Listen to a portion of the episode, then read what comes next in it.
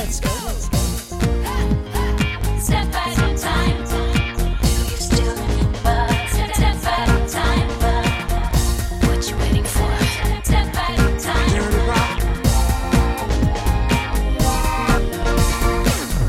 Bonjour à tous, je m'appelle Thibaut et vous écoutez le Jour Pop, le podcast qui vous révèle tous les secrets des tubes pop. Pendant une vingtaine de minutes, on va partir d'une date marquante pour revenir ensemble sur l'histoire d'un artiste qui a, à sa manière, marqué la pop musique. Et si ce n'est pas déjà fait, allez faire un tour sur mes réseaux sociaux, Instagram, Twitter et TikTok, où je partage du contenu pour enrichir les épisodes, mais aussi quelques jours pop bonus. Aujourd'hui, nous allons revenir sur la carrière d'une artiste dont on a souvent remis en question l'authenticité, mais qui a pris en main son récit et poussé par son ambition, s'est imposée comme une des figures les plus importantes du show business des 20 dernières années. Nous allons retourner 22 ans en arrière, le 23 février 2000, le jour où Jennifer Lopez a inventé Gillo et Google Images. Step at a time. 23 février 2000, 42e cérémonie des Grammy Awards. Ce soir-là, Christina Aguilera et Britney Spears se disputent le prix de la meilleure nouvelle artiste. Spoiler, c'est Christina qui l'emporte. Et Jennifer Lopez vient défendre sa nomination de meilleure chanson dance pour Waiting for Tonight. Mais alors qu'elle est sur le tapis rouge en compagnie de son boyfriend de l'époque, Puff Daddy, elle attire tous les regards et excite les flashs des photographes avec une robe. Une robe de Donatella Versace issue de la collection Printemps-été 2000 de la maison qui deviendra instantanément culte. David Duchovny, qui présente le prix du meilleur album RB avec Jennifer Lopez, le reconnaît même ce soir-là. C'est la première fois qu'on ne le regarde pas du tout. Jennifer, this is the first time in five or six years that I'm sure that nobody is looking at me. That's very sweet of you. Une robe en soie imprimée jungle, échancrée jusqu'au nombril et ouverte sur les jambes, je crois que la description n'est finalement pas nécessaire, tant l'image de Jennifer Lopez portant cette robe a fait le tour du monde et des internets. Et Internet, elle le casse. En 2000, Google ne propose que des liens vers des pages web. Mais la requête Jennifer Lopez robe Grammys devient la plus populaire jamais enregistrée par le site. Problème, le moteur de recherche ne propose pas une réponse adaptée à la demande, à savoir des photos de Jennifer Lopez dans cette robe. À cette époque, Internet se démocratise dans les foyers, les connexions deviennent de plus en plus performantes et les internautes veulent plus que du texte, ils veulent des images. Les ingénieurs de Google planchent alors sur l'évolution du moteur de recherche et, sous l'impulsion de la robe de Jennifer Lopez, donnent naissance en juillet 2001 à Google Images. Fun fact, Jennifer Lopez n'est pas la première à avoir porté cette robe. Donatella l'a évidemment inaugurée en décembre 99 pour le Met Gala, avant que Jerry Halliwell ne la présente sur le tapis rouge des premiers Energy Music Awards en janvier 2000. Toutes les deux sans avoir l'impact de Jennifer Lopez, dont l'ascension dans le show business en à peine un an a été vertigineuse. Et pour mieux le comprendre, on remonte au début des années 90. Jennifer Lopez, jeune new-yorkaise d'origine portoricaine née et élevée dans le Bronx, rêve de show business et elle décide d'y rentrer par la danse. Après quelques shows télé, en 1993, elle fait une apparition dans le clip de Janet Jackson, That's the Way Love Goes.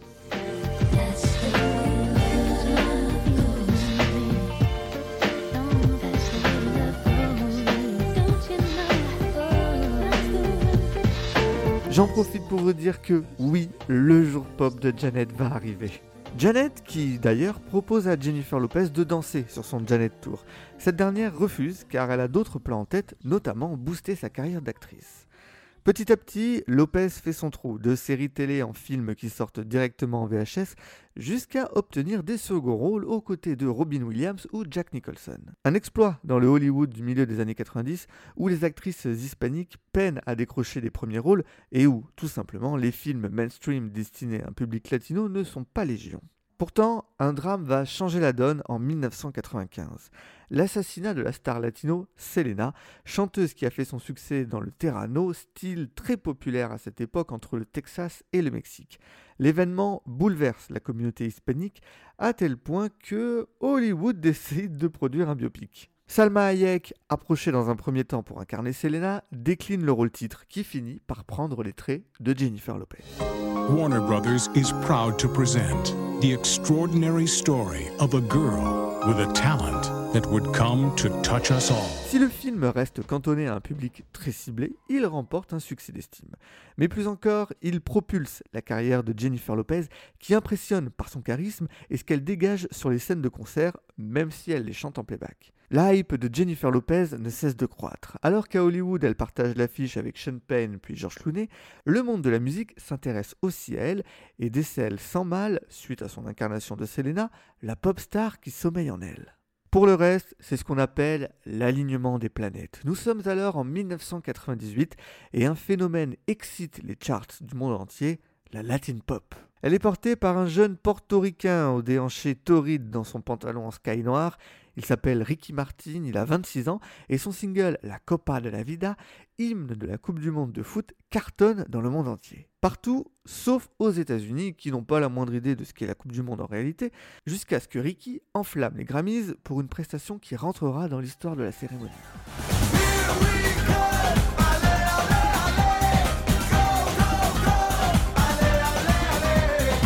Ricky Martin échauffe les esprits et marque les corps, ou l'inverse. Mais il s'agit surtout là d'un véritable cheval de Troie qui va déverser la latin pop sur le grand public américain et donc le reste du monde.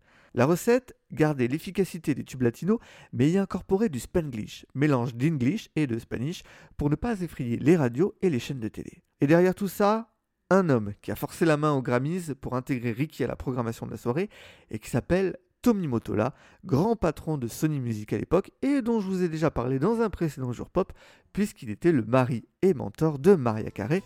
Mais patience, on va en reparler.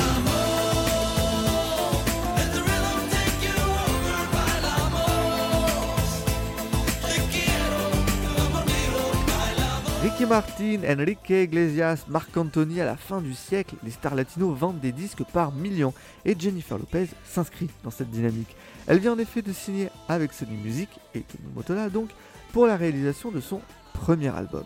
Si l'infusion de sonorités latino est une évidence pour ce projet, Motola insiste également pour qu'elle chante en anglais et qu'elle fasse de la pop pure et dure.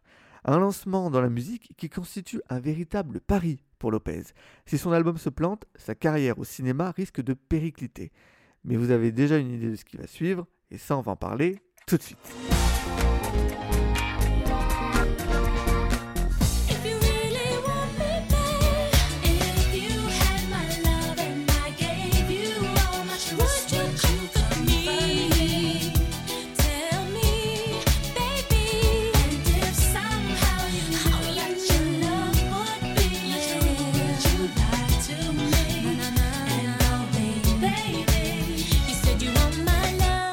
4 mai 1999, Jennifer Lopez débarque sur les radios américaines avec If You Had My Love, production pop RB aux légères sonorités latino, signée Rodney Jerkins, alias Darkchild, qui a signé quelques mois auparavant les tubes The Boy's Mind de Brandy et Monica ou It's Not Right But It's Okay de Whitney Houston et plein d'autres derrière.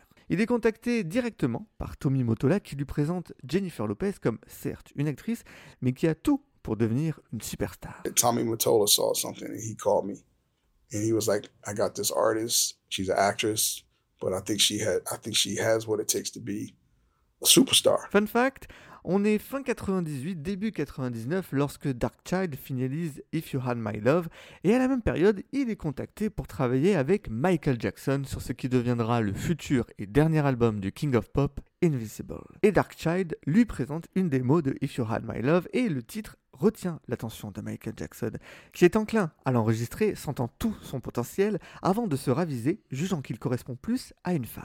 Michael Jackson a eu le nez creux, si je peux me permettre. Et If You Had My Love, version Lopez, est un carton. Il se classe 5 semaines en tête du Billboard américain et un peu partout dans le monde.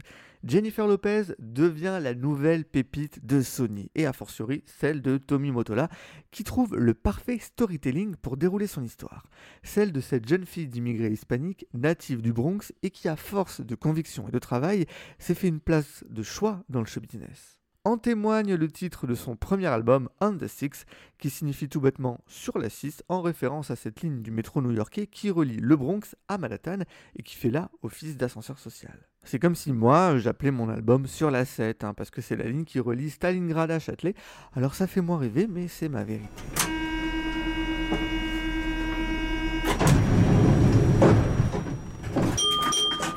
Cette question de l'authenticité de Jennifer Lopez, elle va parcourir toute sa carrière. On a d'un côté une pop star over the top qui réussit aussi bien au cinéma que dans la musique et qui fait sensation sur les tapis rouges au bras de Puff Daddy.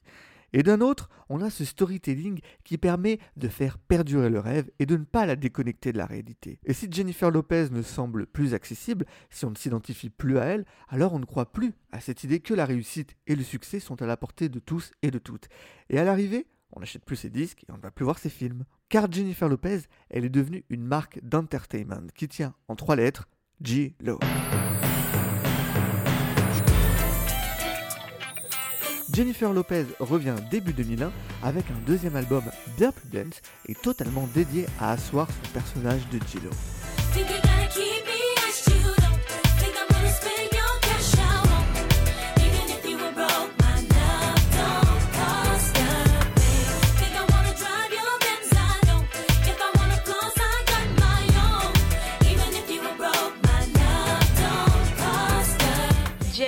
Basically kind of a nickname that my uh, music fans gave me.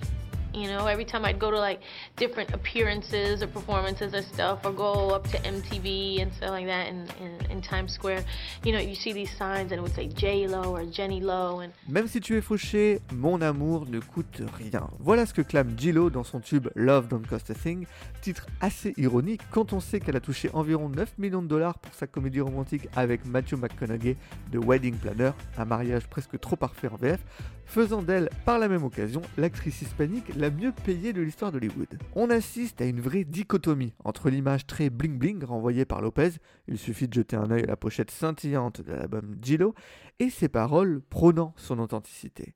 Jennifer Lopez ne serait-elle finalement qu'un pur produit de maison de disques marketé pour un public hispanique? Les critiques s'appuient par exemple sur la production de ces morceaux, qui ont tendance à privilégier la voix des choristes à celle de Jennifer Lopez. Play, justement, où en tendant l'oreille, on devine clairement que ce n'est pas sa voix sur le refrain. He's playing my song. Play, come on, play that song. Play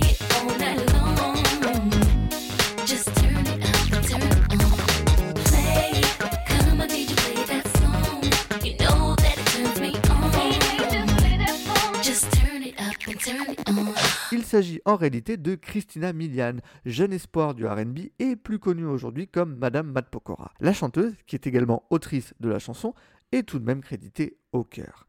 Est-ce honnête ou pas de ne pas la mentionner en featuring alors qu'on l'entend plus que Gillo Je vous laisse vous faire votre opinion. Et à tous ceux qui pourraient encore douter de son authenticité, elle le chante sans détour dans I'm Real, What You Get is What You See, ce que tu as, c'est ce que tu vois, mais pas ce que tu entends en l'occurrence.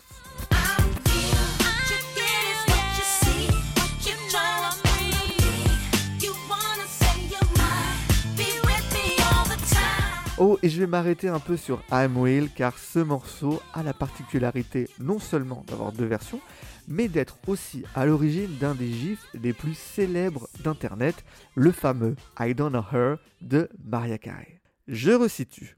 On est en 2002, Maria n'est pas dans la période la plus brillante de sa carrière, et lorsqu'elle est interrogée par l'émission allemande TAF sur deux de ses concerts qui cartonnent dans le segment RB, elle ne manque pas d'éloges sur Beyoncé et préfère réduire Gillo à Je ne la connais pas. Und was ist mit J-Lo?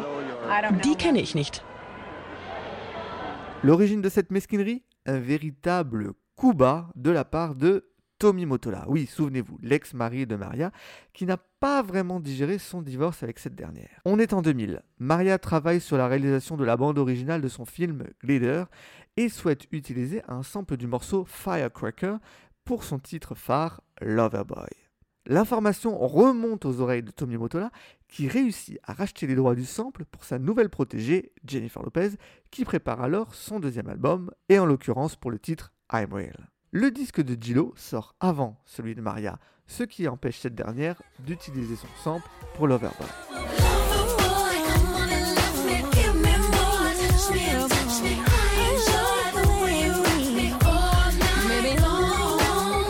Mais l'histoire ne s'arrête pas là, évidemment, si la version originale de I'm Real est clairement axée vers la pop, la maison de disques de Gillo, comprendre Motola, souhaite l'orienter vers des sonorités hip-hop afin de séduire les radios urbaines et ainsi relancer les ventes du disque qui ont du mal à atteindre celles du premier opus de Lopez. Tommy Motola fait alors appel au rappeur Ja Rule, mais avec une intention bien particulière, savonner définitivement la planche de Maria. Ja Rule vient en effet d'enregistrer un titre avec Maria Carey, toujours pour la BO de Glitter. Motola a eu vent du titre et souhaite sortir le feat Ja Rule Gilo avant celui de Maria.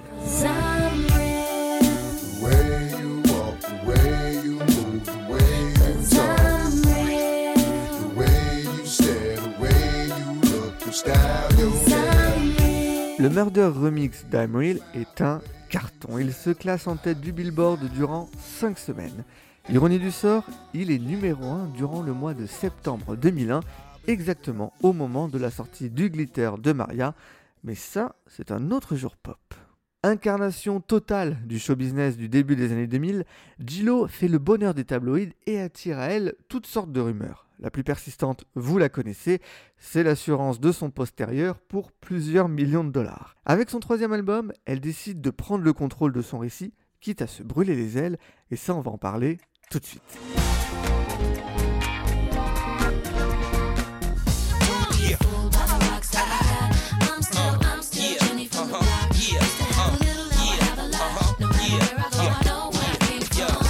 The song is the first thing off my new album. This is me then. Basically, this song is about people's perception. You know, I know there's a lot of information out there about who people think I am and what they perceive you to be. So it's about that type of thing. This song was kind of just letting people know, you know, that I'm just the same girl I was always. You know, I'm still the same person. I'm still Jenny from the block from back in the Bronx and and that's who I am and that's who I'm always going to be. Jenny from the Block, lead single du troisième et il faut le reconnaître, meilleur album de Gillo, This Is Me Then, qui sort à l'automne 2002 et comme elle explique, qui est un véritable postulat d'authenticité. Ne vous faites pas avoir par les diamants que je porte, je reste toujours la petite Jenny du Bronx.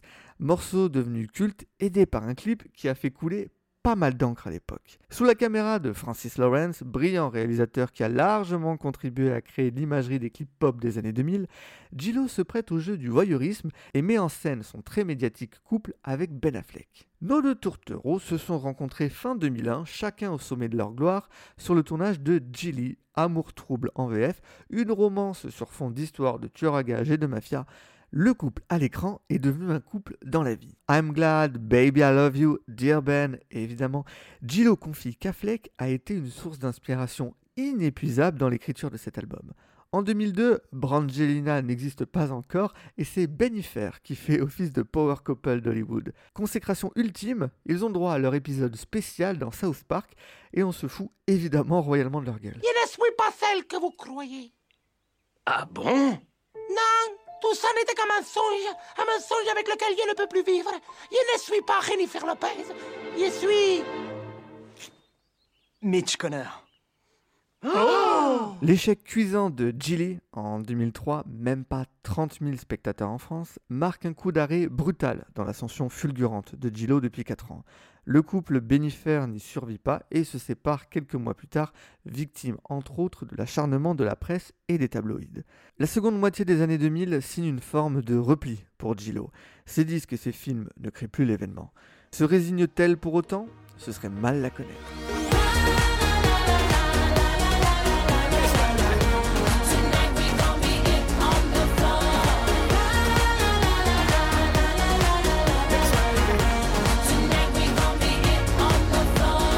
En 2011, Gillo s'empare de Red One, le producteur le plus en vogue du moment, de la Lambada, increvable tube de camping et du dance floor, pour signer le plus gros succès de sa carrière.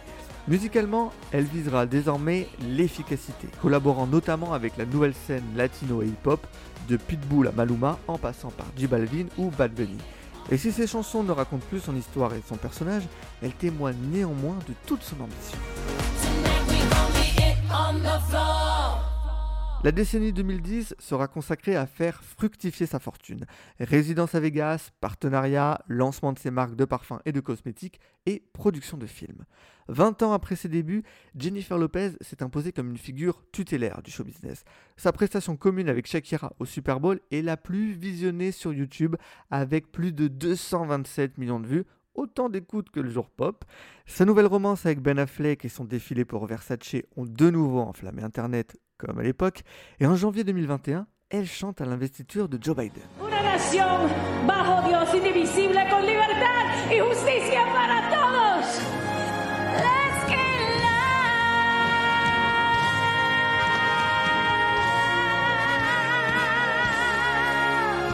Avec 20 ans de recul, peut-on toujours remettre en question l'authenticité de Jennifer Lopez? Elle qui n'a toujours rêvé que de show business et de réussite, a finalement tracé son chemin avec une abnégation peu comparable. Elle a franchi les obstacles liés à son genre et à ses origines pour bâtir un empire. On l'a souvent accusée de jouer un personnage, mais si finalement son plus grand rôle, c'était elle-même.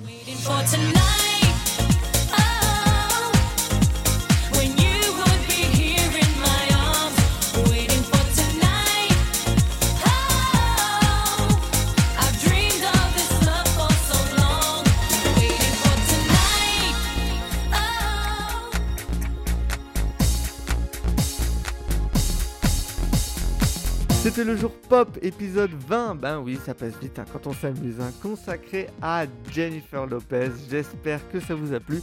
Comme d'habitude, si c'est le cas, n'hésitez pas à partager l'épisode et à parler du jour pop autour de vous. Et nous, on se retrouve sur les réseaux sociaux Instagram, Twitter et TikTok. at le jour pop partout. Et si ce n'est pas fait, ben, n'hésitez pas à donner votre avis et une bonne note au podcast sur Apple et Spotify. Comme ça, hop, ça lui donne encore plus de visibilité. Merci à nouveau pour votre fidélité et nous on se donne rendez-vous très vite pour un nouveau jour pop. D'ici là, prenez soin de vous et moi je vous dis à bientôt. What you waiting for?